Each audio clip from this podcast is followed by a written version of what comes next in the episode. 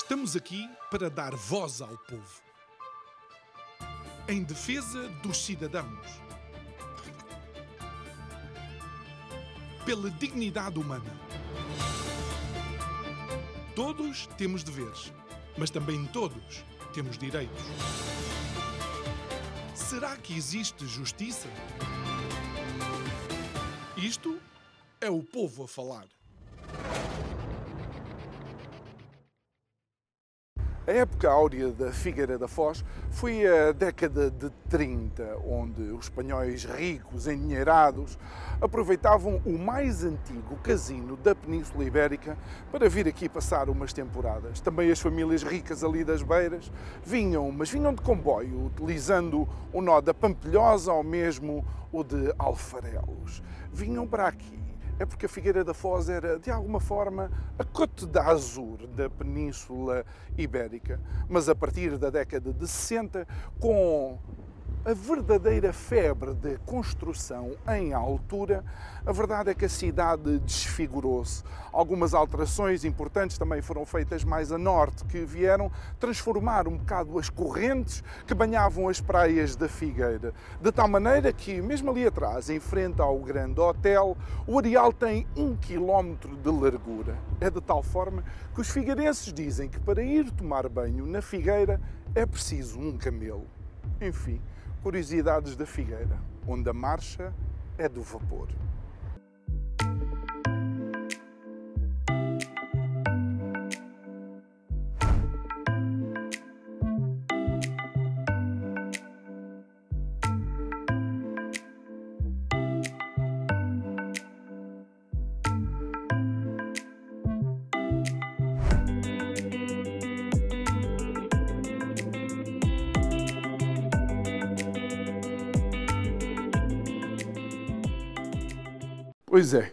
Realmente, e, hoje passámos lá por perto da, eh, da praia, ali em frente ao Grande Hotel, e é de facto uh, interessante o ditado de que é necessário um camelo, porque a extensão do areal é realmente assombra, uh, assombradora, é, a palavra, é a palavra correta. Nós estamos aqui então para o nosso segundo direto destes programas Isto é o Povo a Falar, a partir da Figueira da Foz. Quero recordar que é uma emissão em simultâneo Curiacos TV e Rádio Vida em 97.1 um, e também quero recordar que, caso não consiga acompanhar o direto, nós estamos a fazer exatamente aquilo que fazemos quando estamos em estúdio e no dia seguinte estamos a colocar as conversas que temos com os nossos convidados no uh, YouTube da uh, TV, no playlist do Isto é o Povo a Falar. Bom, e passamos então a apresentar o nosso uh, convidado de hoje,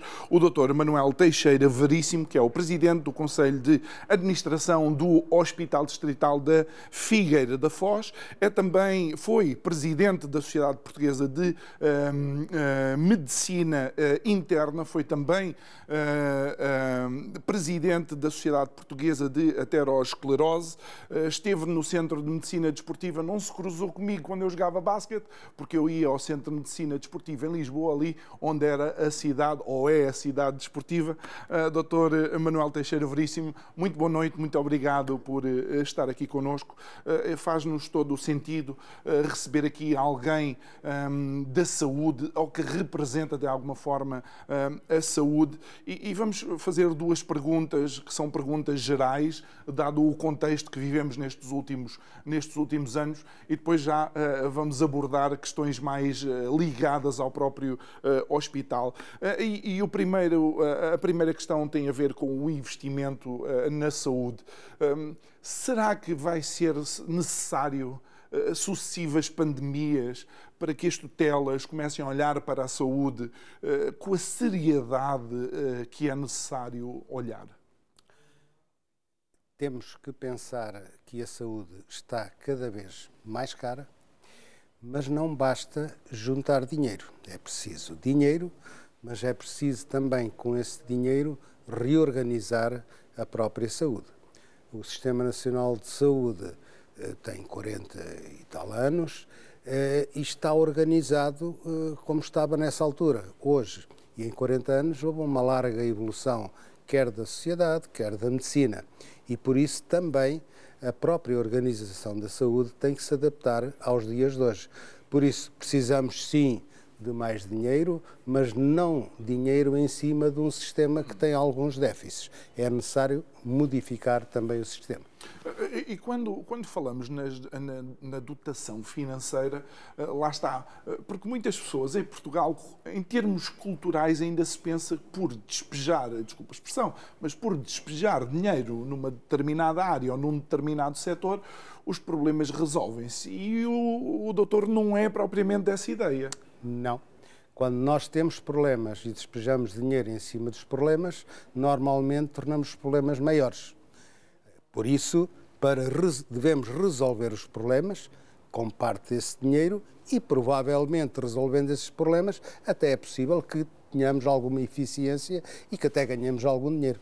E neste momento, na minha opinião, é necessário fazer essa reformulação na própria saúde. Ah, ah, e, e onde é que seria, qual seria, por assim dizer, a, a, nota principal ou a mudança de arranque nessa transformação, ah, na opinião do doutor? Na minha opinião, há algumas necessidades. Uma delas chama-se integração, isto é, integração dos cuidados de saúde hospitalares com os cuidados de saúde eh, primários, portanto, uma integração perfeita, em que o doente seja apenas um seguido pelos dois, mas não só. Isto não chega. Terá que haver uma terceira, uma terceira parte de integração, que é o sistema social. Hoje não há saúde sem sistema social. E até quanto mais não seja, porque temos uma larga, uma grande população idosa que tem problemas sociais. Muitas vezes os problemas de doença nem são os mais importantes de, das pessoas idosas, são os problemas sociais. E como também sabemos, a própria definição de saúde nos diz que a saúde é o bem-estar físico, psíquico e social. Por isso não há saúde sem a parte social. E por isso eu acho que é importante, e é uma das reformulações que serão que se fazer na saúde, que é a integração dos cuidados social, sociais com os cuidados de saúde, quer primários, quer eh, hospitalares. E, e, acho interessante que o doutor mencione, mencione isto. Uh, uh, e lá está, nas conversas depois vão surgindo estas, estas questões, porque a semana passada eh, nós conversávamos com alguém que é profissional do, eh, do setor e a pessoa apontava realmente para essa questão, em que existem camas hospitalares que estão ocupadas em que não se pode ou fazer cirurgia ou colocar pessoas que são necessárias, porque o sistema social, neste momento, não está a conseguir fazer a integração, eh, portanto, dessas, dessas pessoas. Porque esta integração também pressupõe um outro tipo de deslocação, isto é, os cuidados de saúde, especialmente das pessoas idosas, uh, têm que se deslocar mais para a periferia, isto é, os doentes têm que ser seguidos mais na sua zona de domicílio e no próprio domicílio. Em vez de ser o doente que normalmente anda atrás dos cuidados de saúde, tem que ir ao hospital a várias consultas, tem que ir ao médico de família, tem que ir depois à segurança Quando tem social, médico de família. Quando tem, exatamente, uh, deveria ser o sistema integrado que iria a ele. E, por que não, uh, haver unidades domiciliárias, móveis, por exemplo, com os vários tipos de profissionais que dariam apoio a certos tipos de doentes no seu domicílio. E isso, se calhar, evitava até que muitos deles tivessem que ir tão cedo para lares. Eh, poderiam continuar no seu domicílio. Porque há uma, uma outra. Uma, quali... uma, melhor qualidade de vida, Exatamente. uma vez que há esse acompanhamento. Isso é importante. Há uma verdade, e eu tenho alguma experiência nesta área dos idosos também. Os idosos, salvo raras exceções, onde preferem viver é na sua casa. É verdade que em certas alturas não é possível eles continuarem a viver em casa, mas eh, alguns poderiam continuar a viver em casa se tivessem este apoio, quer social, quer dos cuidados de saúde. Portanto, esta para mim é uma das uh, reformas importantes a fazer no nosso sistema de, de saúde. Ainda, ainda uh, relativamente a isso, há algo que, no fundo, potenciou uh, N setores, que foi, de facto a digitalização. Uh, seria fácil, uh, ou deveria ser fácil para um médico ou para quem quer que seja, colocando o número de utente, portanto, aquela pessoa, saber quais as limitações, saber se é preciso mandar lá uma equipa ou se há um utente que ainda se pode deslocar. Certo. É fundamental, claro que a digitalização da saúde e os sistemas informáticos têm evoluído, não podemos dizer que não, mas estão longe ainda da perfeição, eh, eh, da perfeição ou do, do, do bom estado desejável. Eh, porque o desejável era que, efetivamente, num país pequeno como, nós, como o nosso, digamos, tudo e de cada doente pudesse estar acessível por cada uma das partes que pretende saber alguma coisa sobre o doente. A esse propósito, eu lhe posso dizer, bem, a, a, propósito, nós aqui no Hospital da Figueira da Foz uh, estamos a desenvolver uh, uh, uma, uma, uma base de, de dados precisamente para incluir toda esta parte relacionada com a saúde dos doentes. nós nós é que fizemos a candidatura, que foi aprovada, mas incluímos uh, os cuidados de saúde primários, incluímos uh, a Câmara Municipal, a Segurança Social, uh, os lares, inclusivamente, e, os, e de modo a termos uma base onde os dados desses doentes estão guardados, todos, cada uma dessas partes põe os dados que são necessários nessa base e quando uma das outras partes necessita de dados sobre aquele doente, vai lá com as devidas permissões, nem claro. todos têm acesso a tudo. A tudo, claro. Vão buscar aquilo que precisam. Dou-lhe um exemplo simples. Um doente que vai à urgência, por exemplo, Uh, e muitas vezes na urgência pode até nem trazer acompanhante, ou o acompanhante também não sabe, e nós não sabemos se ele vive sozinho, se ele vive acompanhado, que medicamentos é que está a tomar. Essa plataforma que nós estamos a criar, chamada Clínico-Social, eh, é precisamente para dar, para dar isso.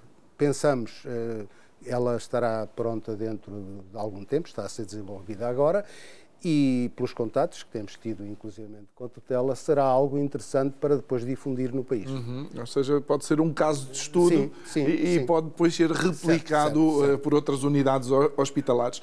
ainda voltando um pouco à, à, àquilo que é o, desenho, por assim dizer, uh, da saúde, das políticas de saúde e como é, quem é responsável de quê, uh, nós assistimos nos últimos anos a algumas transferências de competências em muitos setores para os municípios municípios. Uh, mas, obviamente, os municípios também eh, se vão uh, queixando ou mostrando preocupação porque uh, as competências transferidas sem a devida dotação financeira também colocam um desafio.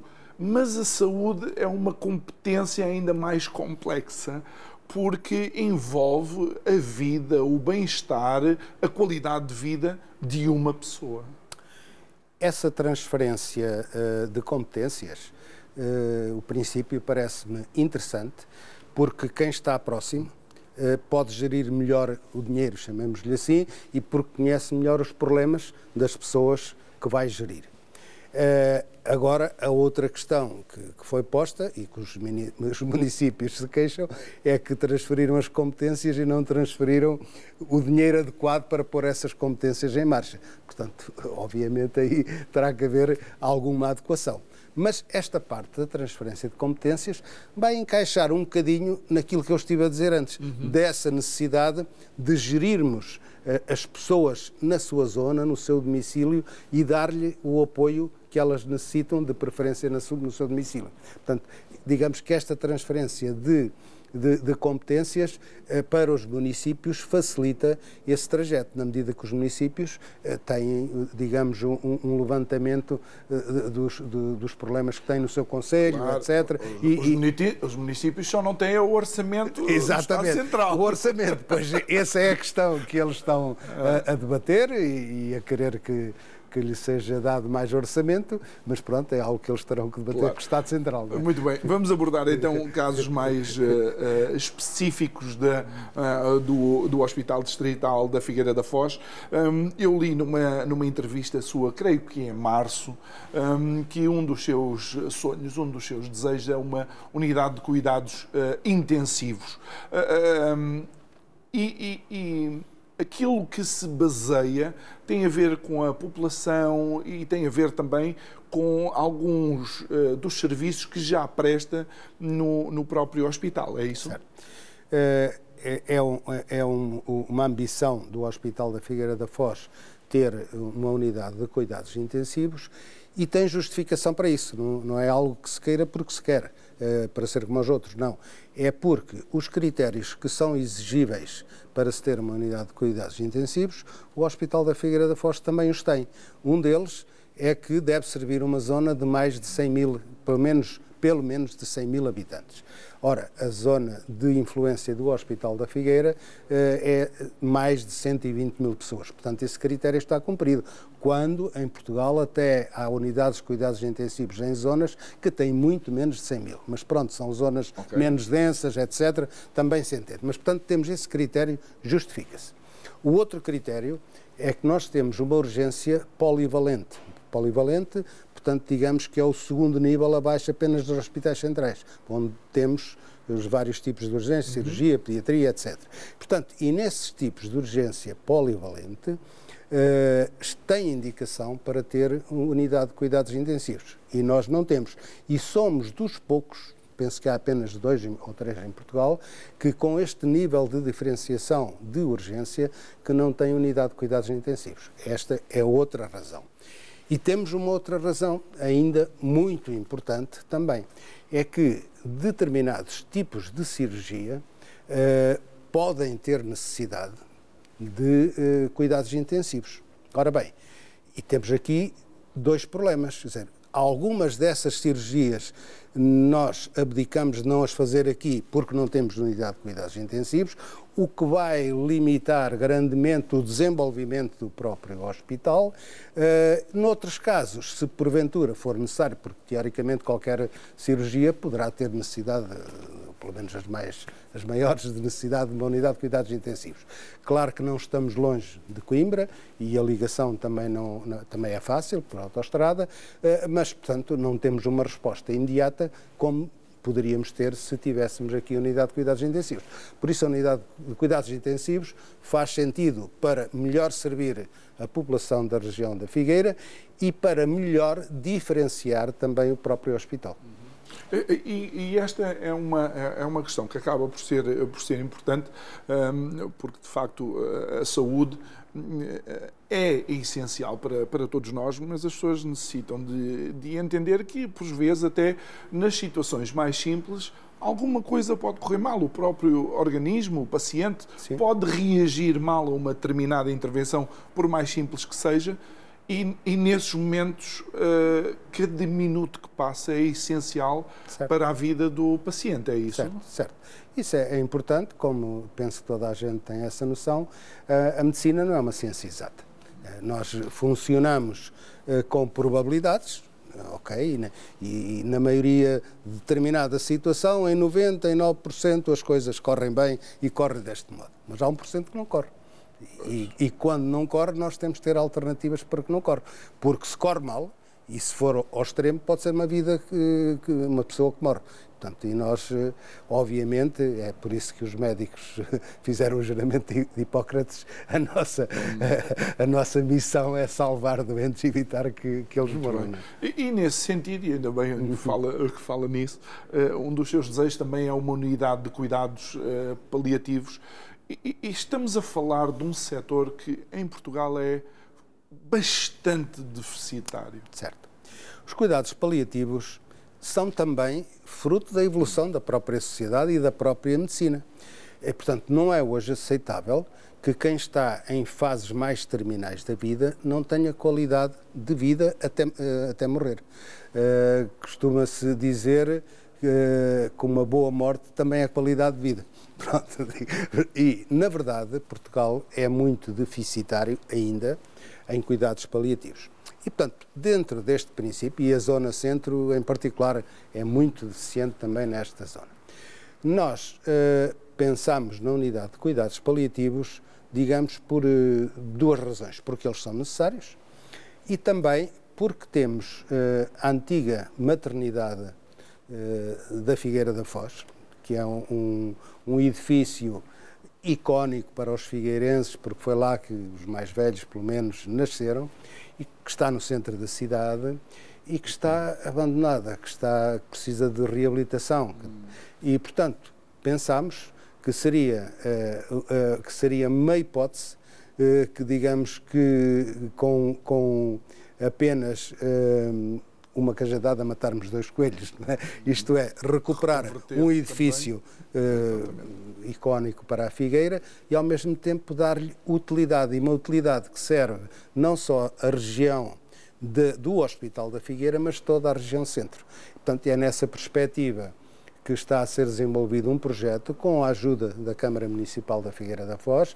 Eh, terei, terei que o dizer e com muito gosto que, que essa ajuda e essa parceria começou com o antigo executivo, ainda da Câmara Municipal da Figueira da Foz, com o Dr. Carlos Monteiro, mas que depois que entrou o, Dr. Pedro Santana Lopes, o, o, digamos, a parceria continuou e com a mesma vontade. Portanto, é algo que eu espero que se venha a concretizar, está neste momento em fase de projeto. Eu vou eh, perguntar e... ao, ao Dr. Carlos Monteiro se lembra de ter feito essa parceria, vai ser nosso convidado também. É, mas pode-lhe estes... pode falar que é verdade. Destes, estes, eu sei, durante estes dias. Um, e um, há, há, há, de facto aqui uma, uma um alerta agora da sociedade para, para a saúde, claro, eh, por causa do que aconteceu, mas também para os profissionais de saúde, que foram realmente a espinha dorsal daquilo que foi a resposta uh, para a Covid-19. COVID um, e, e Há pouco o, doutor a conversar comigo, realmente ser um profissional de saúde é, é quase uma missão humanitária, certo. não é? Mas nesse sentido também era importante reconhecer o esforço que existe. E por vezes dá a sensação de que se coloca no profissional de saúde pura e simplesmente a responsabilidade de dar tudo o que tem e mais alguma coisa sem esperar qualquer tipo de, de retorno, quase que esquecendo que eles também são seres humanos. Certo. Esta, esta pandemia eh, pôs à prova o, o, nosso sistema de saúde, fê-lo tremer, mas não ruiu. E não, e não ruiu especialmente pela dedicação dos profissionais. É preciso eh, dizê-lo, e porque essa também é a nossa obrigação. E, portanto, mas as pessoas assumiram-no. É, é óbvio que merecem eh, algum reconhecimento. E, e normalmente as alturas más devem servir para nos basearmos para melhorar aquilo que não está bem. Portanto, e eu espero que esta eh, pandemia eh, que também tenha servido para mostrar onde precisamos de evoluir, no sentido também de dar apoio aos nossos profissionais, de dar condições, de dar estímulo, porque esse é talvez também um dos aspectos que que muitas vezes está arredado atualmente eh, do próprio Sistema Nacional de Saúde, que é o, o, dar estímulo. O estímulo que não quer dizer que seja só dinheiro. É verdade que os profissionais de saúde genericamente não ganham bem claro. ou muito dinheiro no sistema de saúde.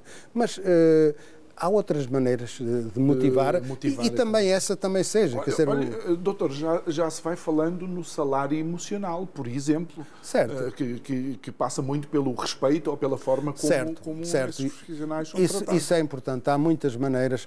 Há carreiras, há motivações, há atingir objetivos, há o conseguir fazer coisas interessantes que nós temos uhum. prazer em ver a e dizer assim a própria formação, a própria formação não é portanto tudo isso eh, é importante quer dizer não, não podemos só pensar eh, em dinheiro e em poupar dinheiro não devemos também gastar dinheiro no que é necessário eh, para por um lado premiar também quem merece. É necessário também o, os próprios claro. prémios eu também sou a favor dos próprios prémios monetários, eh, também, obviamente, com regras adequadas, mas não só. Não é só isso que os profissionais querem, e aliás, até eh, eh, eu que, que que me lembro bem de todo o SNS, de, do seu começo, etc.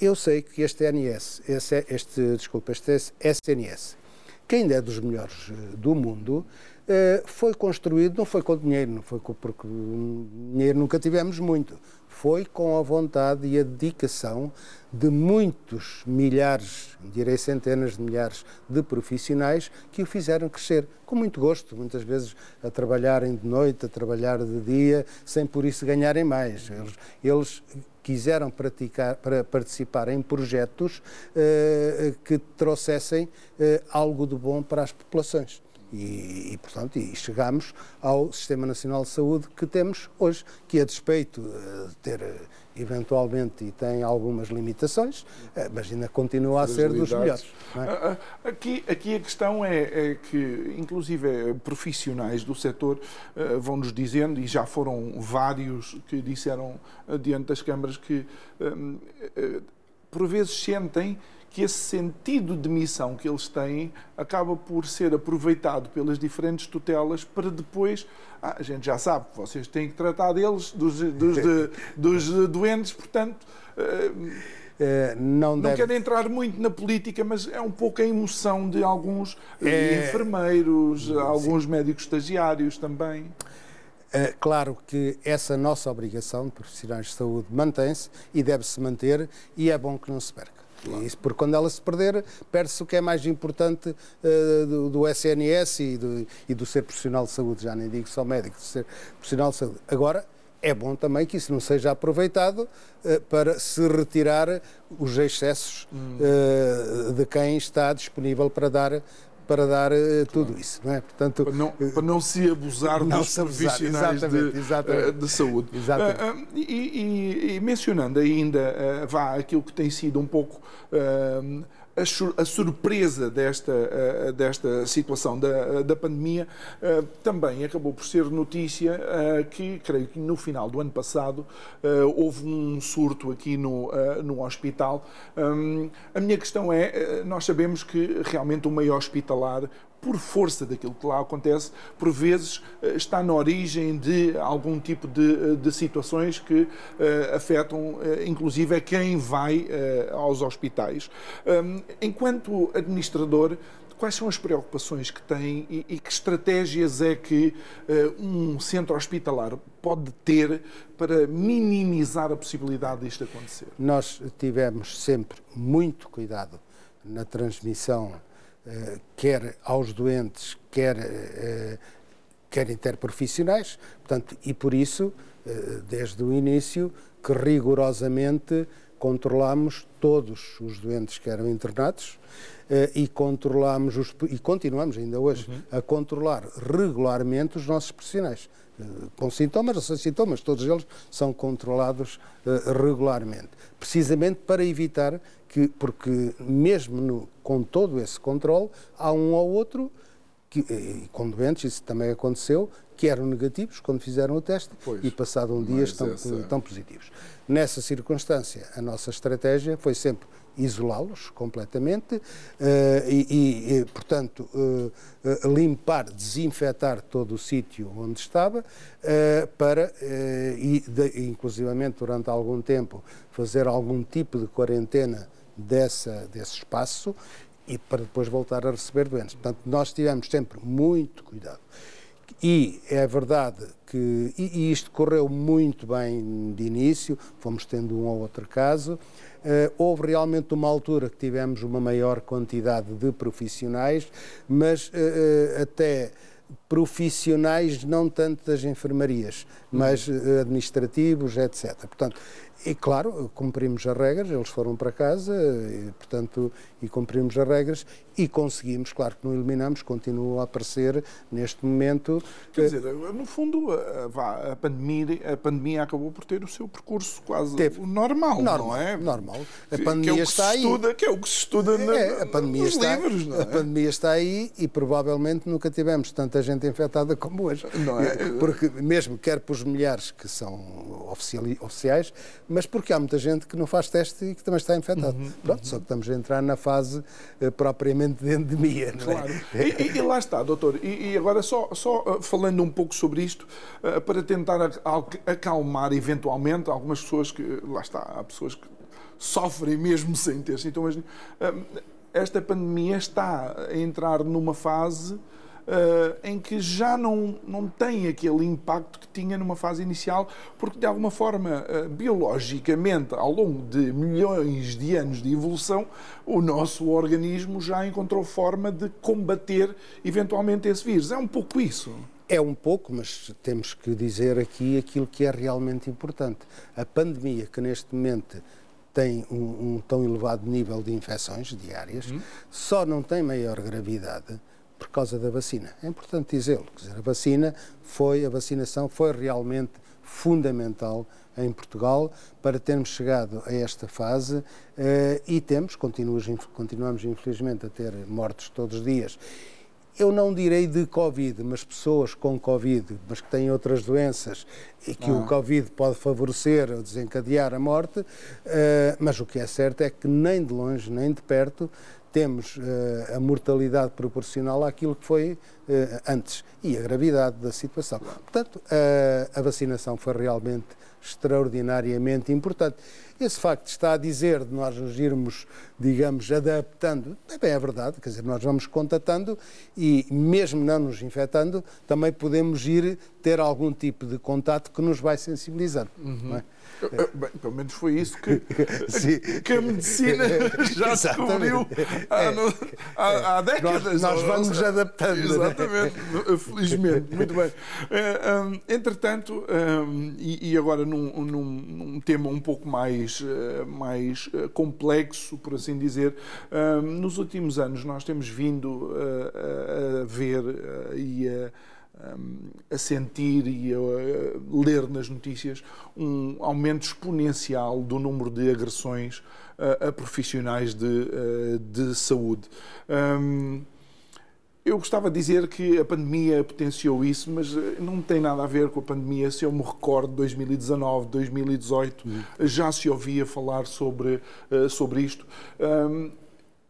Há diversos fatores. Uh, urgências sobrecarregadas uh, e ter que ir a uma urgência ao hospital não é propriamente a experiência. Eu não sinto a mesma coisa quando vou a um restaurante, não vou com o mesmo ânimo quando tenho que ir ao hospital.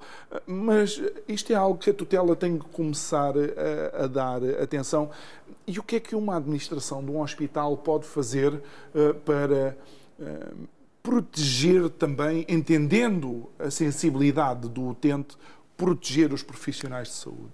Esse é um problema real que tem vindo a aumentar. E tem vindo a aumentar especialmente nas urgências. Não quer dizer que não haja, uma vez por outra, algum tipo de, de, de violência fora nas enfermarias, ou isso, mas são situações uhum. muito mais raras. Na urgência, precisamente pelo que disse, porque é um, logo um local à partida onde as pessoas não estão bem e onde as pessoas, eh, digamos, estão, os que são mais violentos, felizmente a maioria da população não é violenta, tem essa propensão. E onde também os próprios uh, profissionais estão em stress uh, muitas vezes. Uh, o, que é que, o que é que as administrações tentam fazer?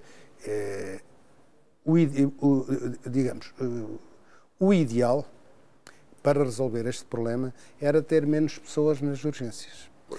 Eh, não termos a sobrecarga, porque muitas vezes esse tipo de desacatos e de violências advém porquê? Porque as pessoas muitas vezes estão muito tempo à espera e depois vão perguntar, então já estou aqui há duas horas, ou há uma hora, ou há três horas, e, e, isso leva por vezes a esse tipo de reações. Portanto, o ideal, se nós tivéssemos menos, só as situações urgentes que justificavam ir a um hospital lá, com certeza que grande parte desse problema desaparecia. E para isso precisamos de fazer a tal remodelação que eu acho que é importante no sistema de saúde, de modo a retirar os doentes que não são que não justificam tratamento hospitalar do hospital. E serão tratados, obviamente eles terão que ser tratados, mas serão tratados noutro sítio, na periferia, nos centros de saúde, etc. Portanto, essa é uma razão. Claro que uh, o que é que nós fazemos? Tentamos, e todos os hospitais fazem isso, embora não resolvam o problema, tentam pôr mais profissionais nos, nos, eh, nas urgências, urgências, para tentar responder melhor. Só que, como tem sido feito eco na, na comunicação social, é, muitas vezes há falta de médicos, por exemplo, para a urgência nem sempre é fácil também ter esses profissionais. Claro que, para além destes aspectos, Uh, temos uh, alguns tipos de apoio, nomeadamente uh, as filmagens, pronto, que no fundo são de algum modo dissuadores, e os botões de pânico nas, nos gabinetes dos profissionais de saúde, de modo a que, se alguma pessoa se sentir ameaçada ou isso, possa facilmente chamar ajuda. e, obviamente, depois teremos sempre a, a possibilidade do apoio da polícia, claro. embora isso seja o sempre... Doutor, o doutor disse, disse agora algo que, que quase que foi um, e desculpa a expressão, foi um murro no estômago. Pensar que existe um médico que tem que ter um botão de pânico, não para o paciente, mas para o proteger a ele, faz-me perguntar, em Portugal, em 2022, em que país é que nós vivemos? É verdade, e também terei que dizer que há muitas pessoas muito mal formadas, quer dizer, que não têm as mínimas, quer dizer, que poderão, não é pelo facto, porque esse problema acontece muitas vezes porque as pessoas estão muito tempo à espera. Não será só por isso, mas. E ora bem, e são pessoas uh, uh, que estão muito tempo à espera porque são uh, triados como verdes, isto é, como pouco ah, sim, urgentes. Sim. Okay. Então, Ou seja, não é propriamente urgente. Exato, pronto. E, obviamente que a maioria, mesmo desses que são triados com verdes, uh, estão muito tempo à espera, não são mal educados, nem são agressivos, claro. mas há alguns que o são. Portanto, é preciso dizê-lo, que há realmente alguma população que é agressiva, que é mal educada, uh, pronto, quer dizer, não, agora é lamentável que isso aconteça, efetivamente, no fundo, quem está a tratar dos problemas das pessoas ser agredido ou maltratado uh, no seu trabalho. Quer dizer, é realmente lamentável. É muito, muito bem. Muito... Uh, e, uh, doutor, uma notícia que eu também vi, que eu creio que, creio que é do início deste ano, talvez fevereiro, é de que aconteceu uma situação de furto no, no hospital. Felizmente a polícia realmente apanhou os ladrões, simplificando aqui Sim. a linguagem, e deu para recuperar até, creio eu, aquilo que tinha sido furtado, creio que computadores e algo assim.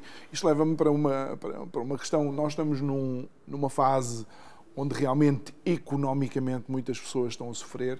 Eh, eu não quero ser futurologista, mas normalmente neste tipo de condições sociais eh, aumenta ehm, este tipo de criminalidade.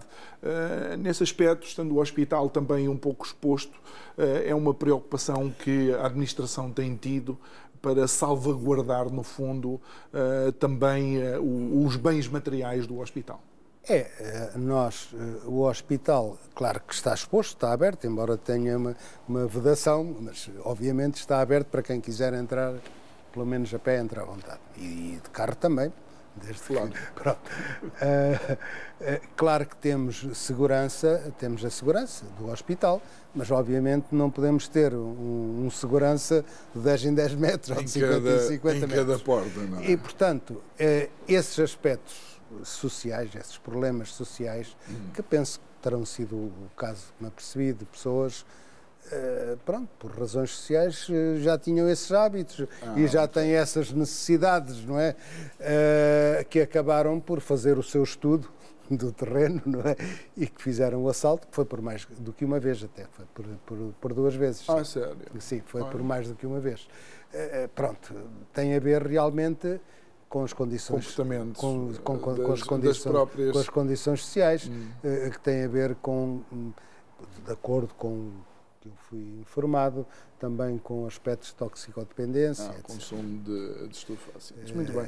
Uh, doutora, uh, houve um, um, estudo do INE uh, que analisou a, a população uh, dentro de determinados parâmetros da, da, saúde da população portuguesa. O, o estudo foi dividido também por regiões uh, e eu já sei que vá, a população dentro da idade que nós vamos falar é muito grande, mas o estudo apresentou que 35% eh, dos portugueses e portuguesas com mais de 16 anos apresentam alguma limitação em termos de movimentos ou de atividade por algum problema de uh, saúde. O que me surpreendeu foi que a maior fatia, 38% eh, desses cidadãos, são precisamente da região centro, que liderou eh, face a todas as outras regiões. Que leitura podemos fazer com estes dados, vá, de alguma Sim. forma, para tentar entender? A minha leitura é que isso tem a ver com a população idosa. E a região centro, particularmente a região mais do interior das beiras, está extremamente envelhecida. E, obviamente, quanto mais uma população está envelhecida, mais limitações tem. Portanto, eu não acredito que a região centro, provavelmente nas idades mais jovens, seja muito diferente uhum. das outras regiões. Agora, seguramente, nestas idades mais velhas, eh, a região centro é extremamente envelhecida e penso que essa percentagem é justificada precisamente por essas pessoas idosas da, da região do interior da zona centro. E, claro, mesmo na zona litoral, até dou o exemplo do Conselho da Figueira da Foz. O Conselho da Figueira da Foz é um conselho altamente envelhecido também. Uh, provavelmente até porque sendo uma zona uh, uma zona de praia, uma, se calhar muita gente até acaba por vir viver, mais velha, viver para esta zona na, na, fase mais tardia da sua vida, após a reforma, etc. Mas o Conselho da Figueira é um conselho altamente envelhecido também. Muito bem. Uh, uh, nós, uh, quando, quando pensamos na, na saúde, também pensamos naquilo que tenha sido, digamos, alguns avanços tecnológicos que permitem cirurgias não invasivas, algumas inclusive à, à distância. Qual é o estado uh, vá, da nação portuguesa em termos desse tipo de, de tecnologias e, e, se seria necessário também uh, a tutela olhar para, para este investimento em uh, tecnologia e em profissionais que saibam Sim. utilizar essa tecnologia? Essa tecnologia é inevitável cada vez mais fazemos tecnologia minimamente invasiva. Uh, hoje uh, fazem-se cirurgias cardíacas, fazem-se a maioria das cirurgias abdominais, tudo isso por via laparoscópia. São só uns furinhos uh, e faz-se a cirurgia. Uh, e isso, genericamente, mais nos do que noutros, fazem-se em todos os hospitais. Nós aqui na Figueira, uh, grande para aí 70% da nossa cirurgia já é cirurgia de ambulatório, cirurgia que não é necessário as pessoas ficarem internadas para serem operadas e são cirurgias precisamente minimamente invasivas. Faz-se okay. o menos estrago possível. Uh, Falou-me de outro aspecto que é importante e que é futuro, que são os robôs, as cirurgias, por exemplo Claro que em Portugal também já existem, particularmente nos hospitais privados, não tanto nos públicos, que eu saiba, penso que há apenas num ou dos dois grandes, um ou dois grandes hospitais que têm a uh, cirurgia robótica, mas esse vai ser o futuro.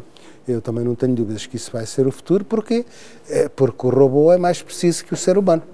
E o ser humano dá-lhe a indicação e ele não trepa, uhum. não anda com o bisturi para o lado, corta exatamente onde nós queremos. Portanto, a tecnologia em muitas áreas eh, vai, vai ser o grande futuro da saúde.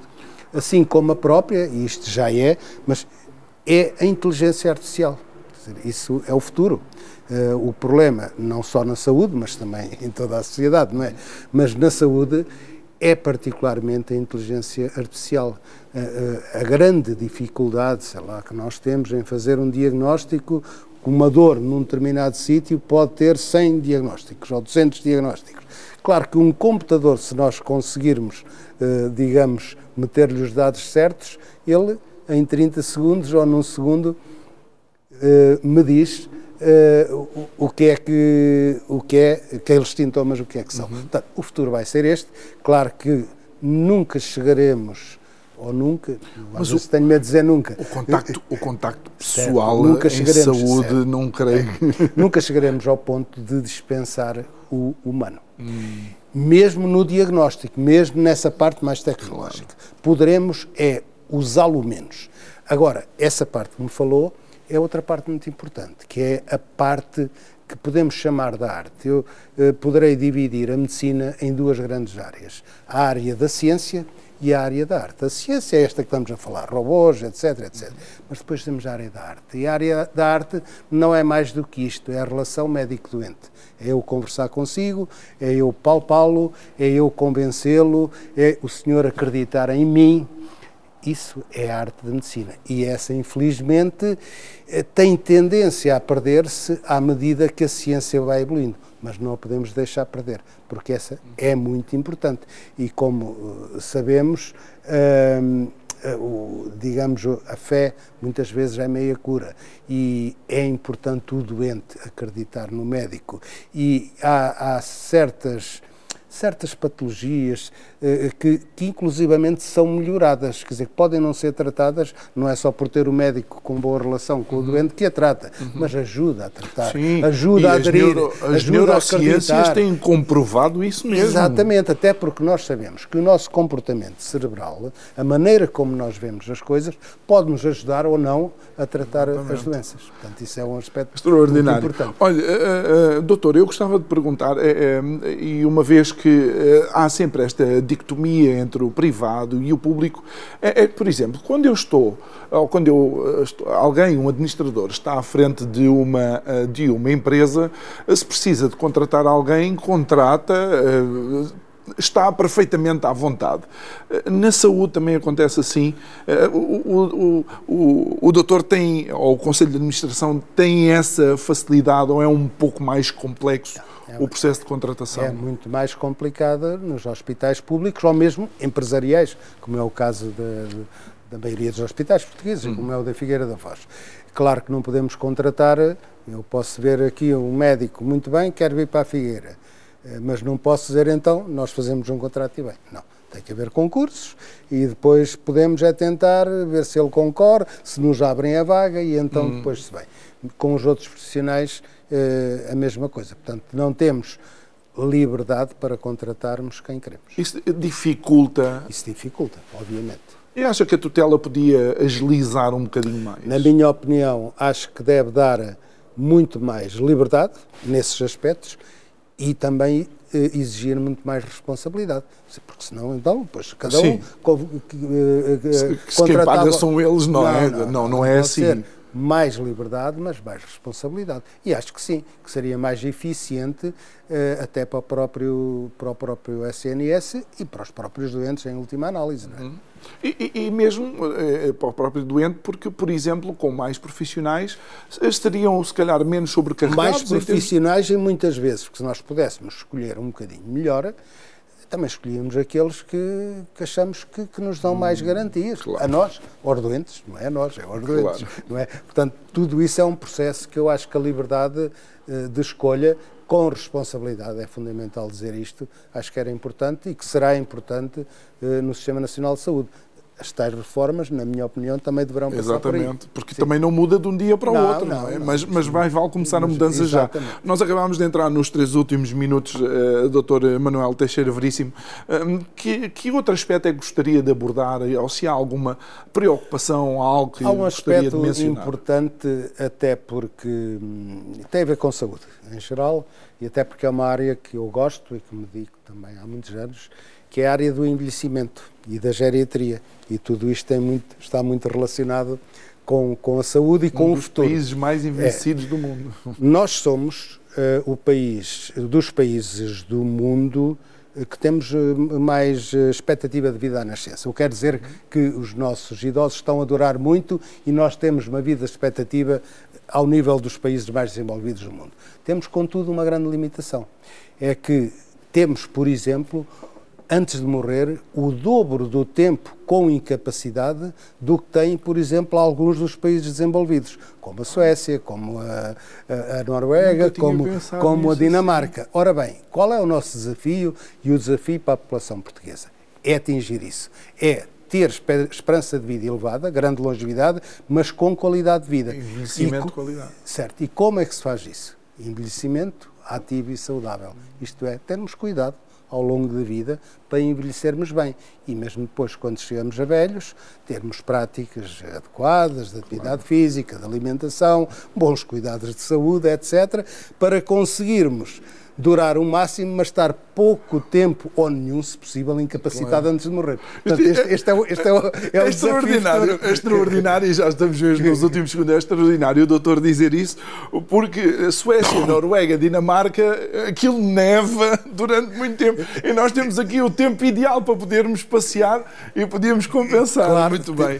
Doutor eh, Manuel Teixeira Veríssimo, muito obrigado por ter eh, estado aqui connosco. Eh, muito obrigado também pelo, pelo que faz pelo, é pelos profissionais de saúde que fazem parte de, do Hospital Distrital da Figueira da Foz e desejamos que de facto se encontrem todas essas soluções o mais rapidamente possível. Obrigado mais uma vez. Quero agradecer a si também que nos acompanhou e relembrar que estamos aqui também devido ao Malibu Foz Hotel e à Viváqua. Amanhã estamos aqui à mesma hora, quando consigo. Obrigado, boa noite.